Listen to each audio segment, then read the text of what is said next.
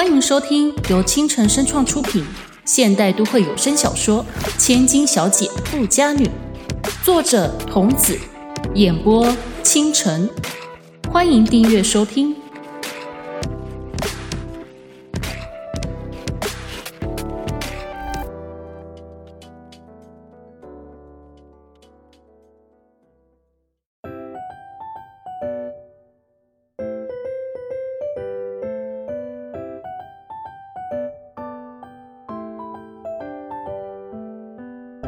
隔天，雅静实现了她的诺言，的确就这么直挺挺地站在公司外头，可仍然引起不小的骚动。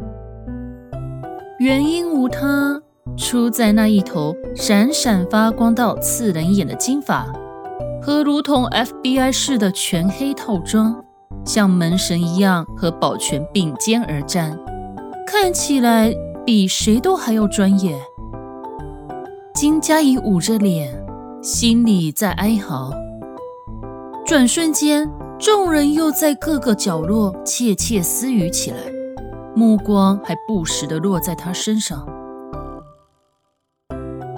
啊，你瞧，总裁大人和谭百合已经朝他走来，前者还带着一脸满是趣味的笑容。哟，金副总。今天真早呀，金佳怡撇撇嘴，一句话都不想说。金副总，今天请尽快把 A 公司的企划书交给我。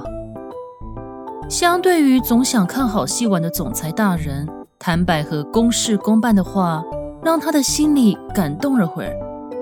可谭百合眼睛转了转，还是忍不住的问出口。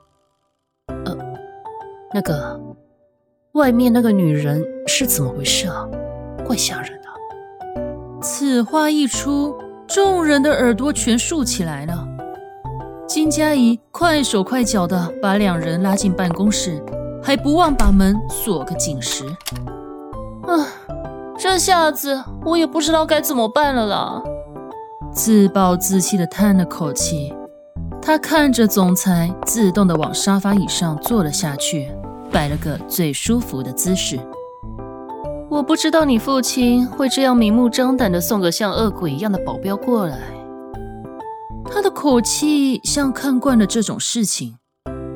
总裁，这种时候你就别再损我了，我都快烦恼死了。金佳怡抓着头扁起了嘴。有什么好烦的？你在内，他在外，谁也不犯谁。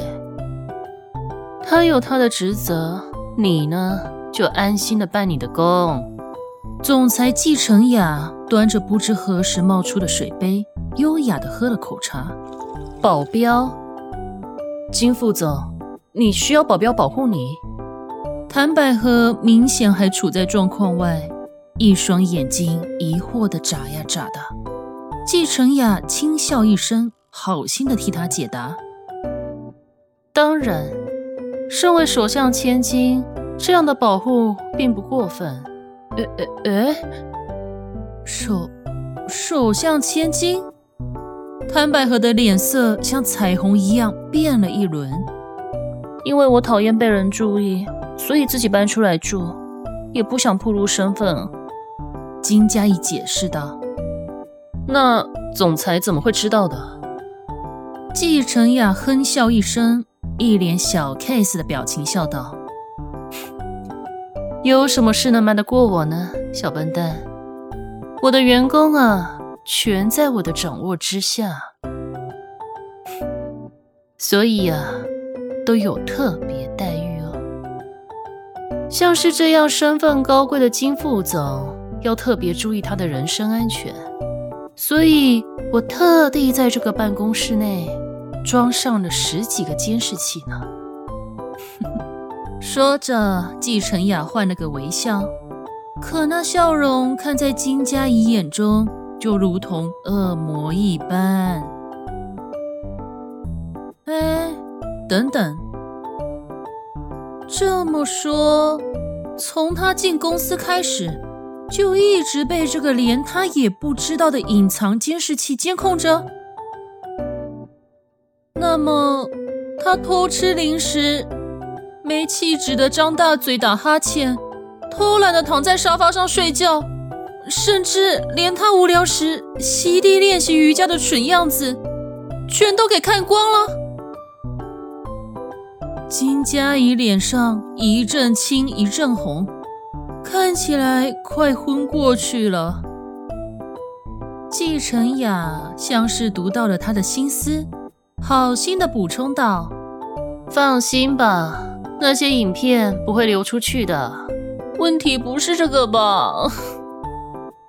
金佳怡哭丧着脸，正想着该找什么借口让总裁拆掉这些时时刻刻都在侵犯他隐私的监视器时，一阵熟悉悦耳的音乐。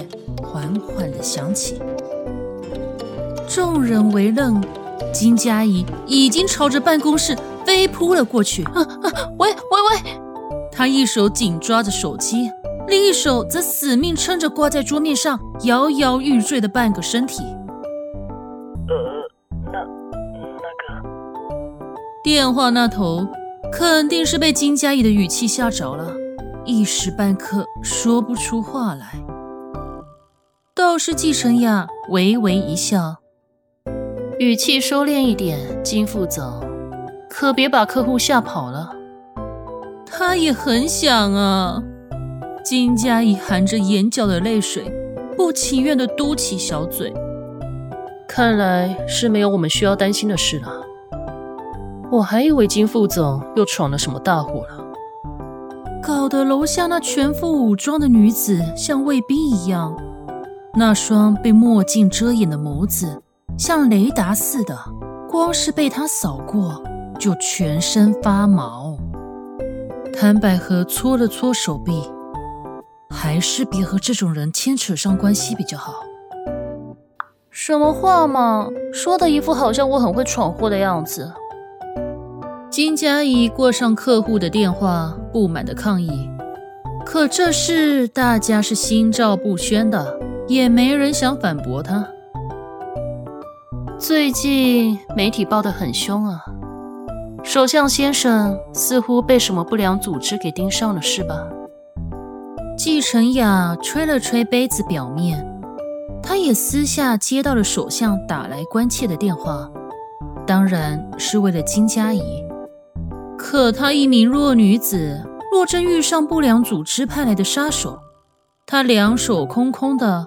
也只能眼睁睁地看着坏人把好人绑走吧，顶多他大发慈悲的帮忙报个案罢了。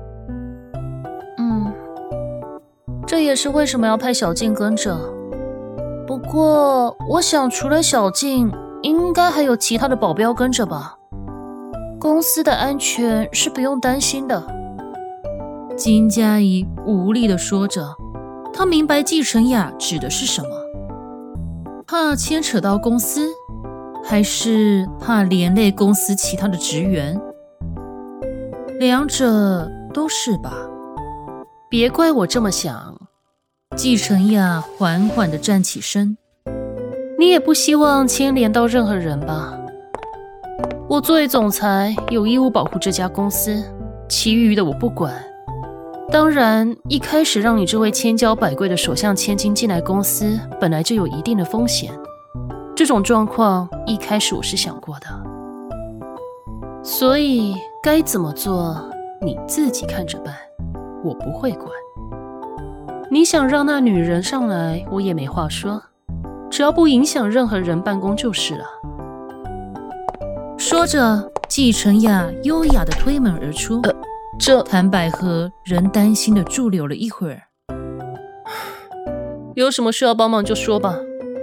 金佳怡高兴的咧嘴一笑，季承雅那些话是变相的在关心她。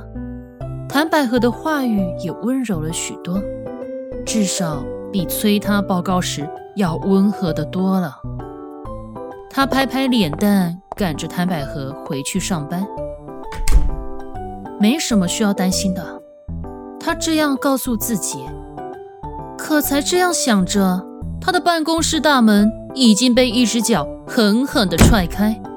他瞪向门口，赫然发现是谭百合娇弱的小学妹纪晓生。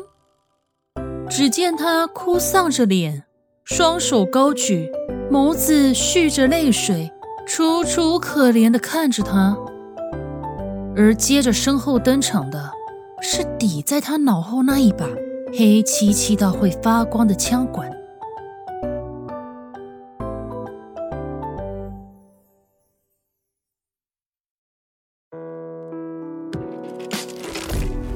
本集播讲完毕，感谢您的收听，欢迎在评论区留言互动，我们下集再见。